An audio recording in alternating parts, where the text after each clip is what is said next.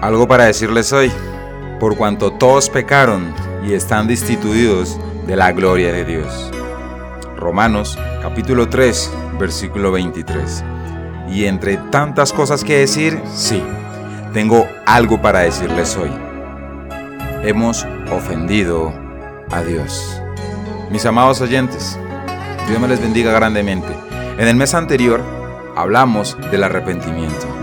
Y en este mes estamos hablando acerca del perdón. Y una de las cosas que hablamos en el arrepentimiento era reconocer nuestra falta, reconocer nuestra falla, reconocer nuestro error, reconocer nuestro pecado. Y ahora, en el perdón, volvemos a tocar este tema, este punto de reconocer que hemos fallado, que hemos ofendido a Dios. Y tú me dirás, pero Jones, yo nunca he ofendido a Dios, yo nunca he pecado. Y yo te diré lo que dice la Biblia en el libro de Primera de Juan, capítulo 1, versículo 8.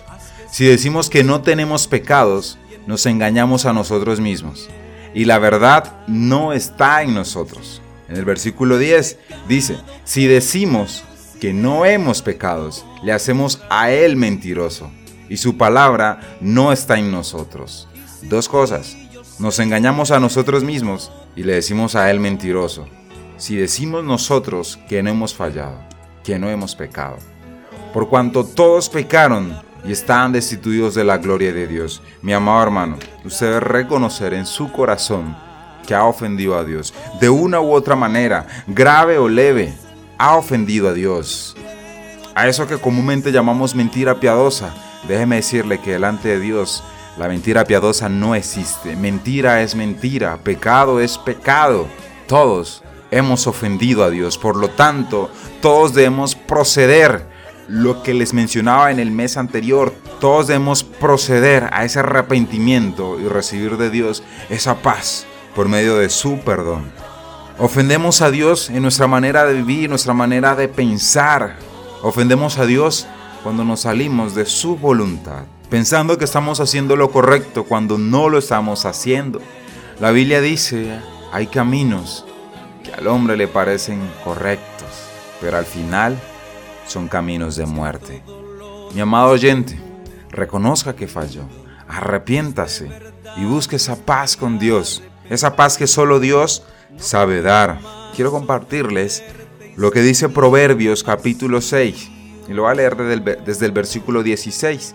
Dice de esa manera, seis cosas aborrece Jehová, y aún siete abomina su alma los ojos altivos, la lengua mentirosa, las manos derramadoras de sangre inocente, el corazón que maquina pensamientos inicuos, los pies presurosos para correr al mal, el testigo falso que habla mentiras y el que siembra discordia entre hermanos. Mis amados, todos hemos ofendido a Dios pero la diferencia es, es que no todos proceden al arrepentimiento. No todos proceden a ponerse a paz con Dios. Y ese es el llamado que yo hoy humildemente les hago, mis amados. Todos hemos ofendido a Dios. Ahora yo los invito a ustedes a correr a los pies del Señor y arrepentirse. La Biblia nos enseña que Dios renueva su misericordia todos los días, cada mañana. Por lo tanto, los brazos de Dios estarán abiertos para recibirte, mi amado. No pienses que tu pecado es demasiado grande para que Dios no lo pueda perdonar.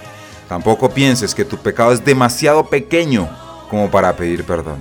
Arrepiéntete y pídele perdón a Dios por tu pecado, por tu ofensa, y Dios hará una obra hermosa y maravillosa en ti.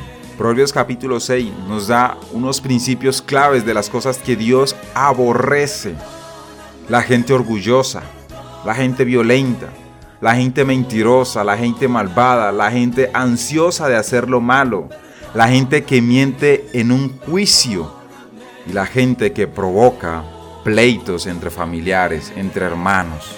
Mis amados, todos debemos proceder al arrepentimiento. ¿Y cuál debe ser nuestro proceder para recibir ese perdón de Dios en nuestras vidas y obtener esa paz que solo Dios sabe dar? Pues bien, eso lo hablaremos en nuestro próximo capítulo.